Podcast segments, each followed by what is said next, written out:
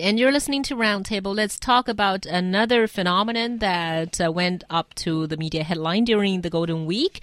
Even though there were thousands of tourists in Shanghai's Nanjing Road, the Dama still did their routine square dance on that very busy commercial street. Some people think that it's sort of like a special scenery, but others question that public dances occupy too much public space and also affect social order. So, is it a problem?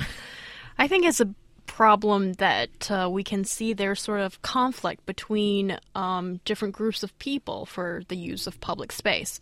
So for these Shanghai damas, they dance there routinely. You like it or not. It's sort of the place where they have a little bit of exercise. And during the national holiday, maybe there has been less damas there, but that is what they do every day. And I don't think you should uh, you know, take that away from the local people just because there's more tourists.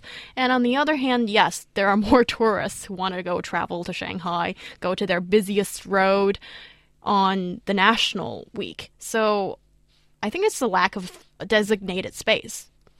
I think that's part of it, but why? But why are they even allowed to to, to be public, there to be, in, in, the, in the first place? I mean, look, I mean, I get it you know, I mean, yes, of course, we do. Everyone has the right to use public space, um, but the thing is, it has to be respectful of, of other people. I think, um, and so the idea that they can occupy areas of Nanjing Road, which is a huge tourist area, on a regular day. Uh, doesn't really make much sense to me at, at, at, all, and so that's that's really what it comes down to. I think is just it's a, it's called management of, of public space, and you know, in order, even if you look at the United States, for example, uh, in some cases, it's obviously gone too far.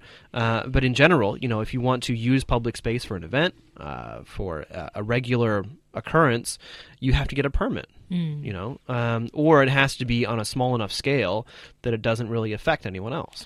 I think that's all very good on paper, but here in China, it seems like whenever there is an open space, um, people could take it up, and damas are usually the group of people. But yeah, but then why aren't why aren't the poli- why I mean why aren't the police doing anything about that? Yeah, I think that's my question as well. Because yes, like He says, if they have been allowed to do this before, then they should probably still be allowed during the National Day holiday. But why were they allowed before? It doesn't seem to be a very good decision to me.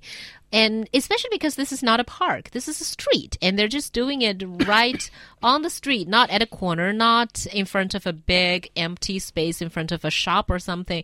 It's just right on the street, and it's on a street crossing, I think, a traffic uh, street. So I, I do wonder why this is happening. And, and, if you if you extend this logic, then everyone can hold a wedding in a public space. Everyone can have a party in a public space. Yeah, um, and I think that is sort of the logic that Damas are holding, and I think it's really quite. um, well, I don't really want to scold them, but you know, haven't they learned better?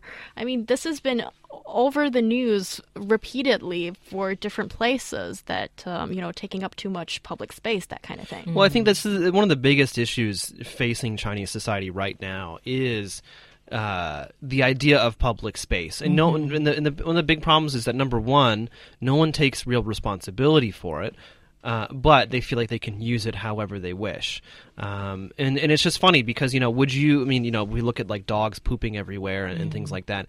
Do, would you allow your dog to do that? Well, of course not. So why are you allowing uh, your dog to do that in, in a, in, a, public area. I mean, so this idea that somehow there is no ownership or any real stake in, in public space in how it's used, I think that's part of the problem.